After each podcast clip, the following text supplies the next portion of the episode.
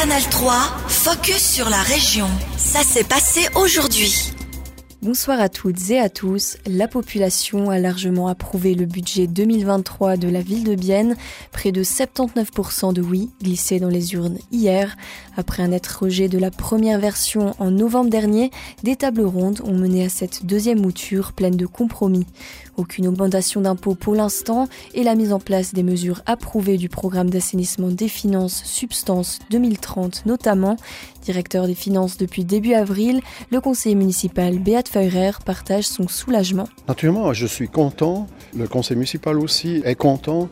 Pour nous, c'est un signe de la population qu'elle peut et, et qu'elle veut et, et qu'elle pense aussi que nous pouvons prendre la responsabilité pour ses finances pour cette année, mais aussi pour l'avenir. Depuis le début de l'année, la ville de Bienne fonctionnait sans budget. Cela signifie que seules les dépenses obligatoires pouvaient être réalisées. Une situation critique qui se détend désormais. Lévin Koller, président du groupe parlementaire des socialistes biennois. Je suis très content de ce résultat, aussi que c'était si clair aujourd'hui. Moi, je pense c'est très important parce qu'on était dans un, dans monde de crise dans les derniers cinq mois. Et maintenant, ce résultat et la sortir de cette crise, l'administration peut continuer à marcher.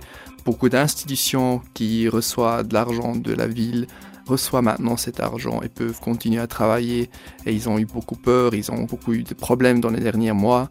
Et du coup, je suis content qu'on a ce résultat aujourd'hui et, et, tout, tout peut continuer. Un refus du budget aurait mené à une mise sous tutelle cantonale. Le canton de Berne aurait ainsi pu imposer un budget à la ville de Bienne. Sandra Schneider, présidente de la fraction UDC confédérée du conseil de ville, est elle aussi rassurée par ce résultat.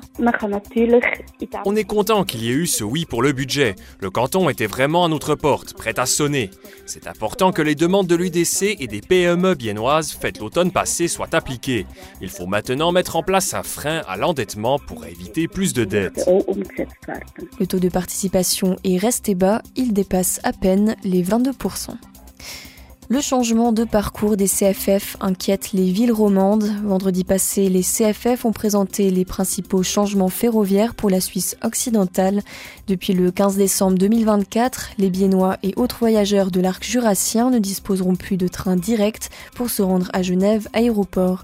Les voyageurs seront forcés de descendre à Renan pour poursuivre leur voyage en direction de Genève. L'annonce a suscité de vives réactions, notamment auprès de Bienne, de Neuchâtel, du réseau des villes de l'arc jurassien et de Genève. Ces villes romandes déplorent le nouvel horaire proposé. Elles s'opposent au réseau ferroviaire à deux vitesses. Pour le maire de Bienne, Éric Fer, également signataire du communiqué, changer la liaison n'a aucun avantage. Il est clair que nous ne pourrons pas accepter que la liaison directe avec Genève et Genève Aéroport est supprimée. Vienne est la troisième ville de Suisse romande, Genève la première et la deuxième de Suisse au niveau des habitants. Aussi pour des questions économiques et industrielles, il faut une liaison directe. Les villes signataires du communiqué demandent à l'Office fédéral des transports et au CFF d'ouvrir le dialogue afin de proposer des alternatives viables pour l'avenir. Le dilemme des campings des Mélèzes et de Bellerive au Landron, leur implantation au bord du lac de Bienne ne correspond plus au plan d'aménagement local actuellement en révision. Les propriétaires ont deux possibilités, maintenir leur camping, le terrain passerait alors en zone de détente et perdrait de la valeur, ou le démanteler et passer en terrain à construire pour des bâtiments d'habitation. Les propriétaires ont choisi la deuxième option, plus avantageuse financièrement, une perte d'attractivité pour la commune, même si le chef de l'urbanisme et des travaux publics du Landron pense à des solutions qui changeraient la donne, Jean-Claude Heger.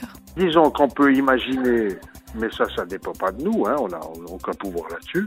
Ce qu'on peut imaginer, c'est qu'il euh, y ait éventuellement peut-être un, un, hôtel qui s'établisse à cet endroit-là. Et là, en termes d'attractivité, je pense qu'on retrouve un, bout de cette attractivité, justement. Mais il faut que ce soit, euh, si, si, si c'est de la zone d'habitation de petites villas ou d'appartements à vendre, euh, ce sera pas un hôtel. Donc, ce sera de l'attractivité pour les gens qui veulent venir s'implanter au Landron, au bord du lac. Les propriétaires ont donc plusieurs options. Ils peuvent choisir de construire un hôtel, des villas ou des appartements. Les bâtiments ne devront pas dépasser les deux étages, rez-de-chaussée inclus.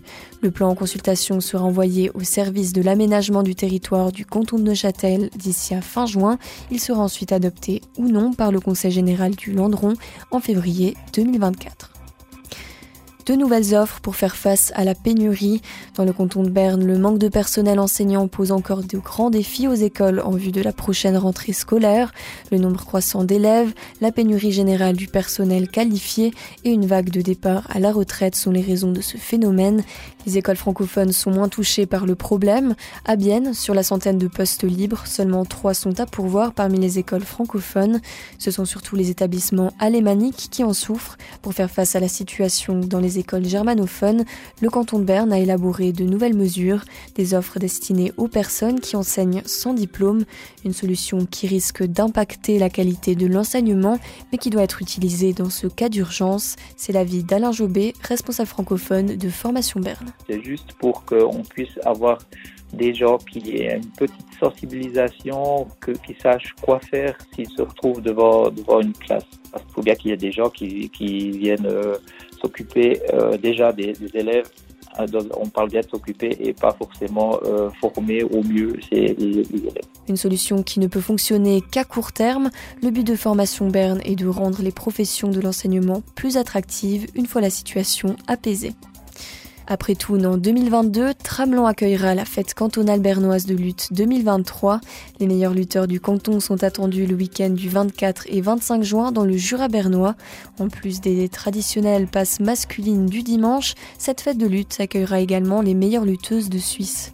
En marge de la cantonale, Tramelan a aussi l'occasion d'organiser la fête de lutte féminine avec Couronne. Les détails avec le coprésident de l'organisation de la fête, Hervé Guyotti, au micro de Tom Bullman. Ça sera un week-end très chargé avec la venue des lutteuses euh, suisses qui viennent euh, samedi 24 juin. C'est une manifestation à couronnement, donc c'est un événement important dans le calendrier de lutte féminine. C'est aussi pour nous euh, une occasion incroyable d'avoir 35 lutteuses de tout le pays qui viennent euh, se confronter ce jour-là. Est-ce que c'est quelque chose d'exceptionnel dans notre région? Oui, alors pour la région c'est exceptionnel, mais même aussi le fait que c'est la deuxième fois depuis l'existence de cette corporation de lutteuses qu'elle participe avant une fête cantonale. Donc c'est une vitrine pour elles aussi, donc elles sont contentes et nous on est, on est vraiment honorés de pouvoir les accueillir. Un week-end rythmé par de nombreuses traditions avec yodeler, lanceur de drapeaux et corps des Alpes. La patrouille suisse survolera Tramelan le samedi à 16h. Le comité d'organisation attend quelques 7500 personnes sur le week-end. À noter que la moitié des billets ont déjà été vendus. Canal 3, focus sur la région. Aussi disponible en podcast sur Spotify et Apple Podcast.